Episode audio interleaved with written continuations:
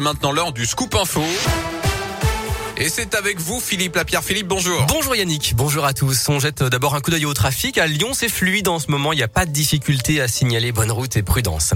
À la une, à Lyon, l'inquiétude des proches de Benjamin Brière. Ce Français de 36 ans est détenu depuis un an et demi en Iran. Il a été arrêté pour avoir fait voler un drone dans un parc naturel. Il affirme avoir simplement fait des photos pour son compte Instagram. Mais il est jugé aujourd'hui pour espionnage et propagande contre le régime. Il risque la peine de mort. Il a entamé une grève de la faim. Sa sœur, qui vit à Lyon, remue ciel et terre depuis des mois pour obtenir sa libération.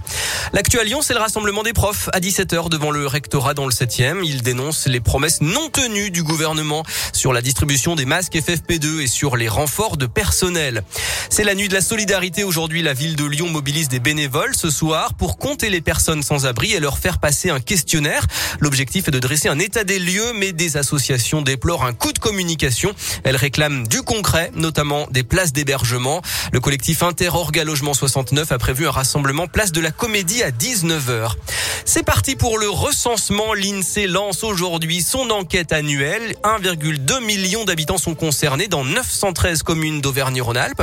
3000 agents recenseurs vont donc déposer des notices dans les boîtes aux lettres. Il suffira ensuite d'aller sur Internet pour renseigner ces données sur l'âge, le sexe, la profession ou encore le mode de déplacement, ce qui permettra de voir si les modes de vie ont évolué pendant la crise sanitaire.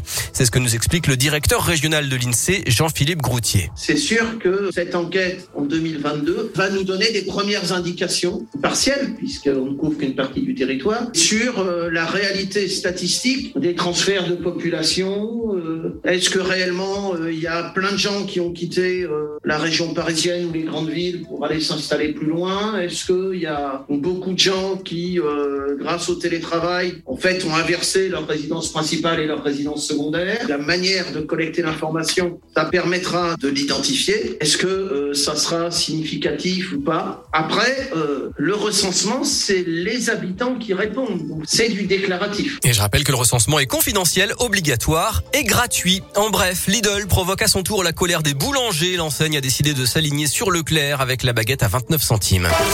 En foot J-1 avant le derby et sans surprise, les supporters de la Saint-Etienne ont reçu ce matin une interdiction de se déplacer à Lyon signée du ministère de l'Intérieur. Enfin, c'est l'un des événements de la fin de semaine à Lyon, les nuits de la lecture. Ça commence aujourd'hui et c'est jusqu'à dimanche.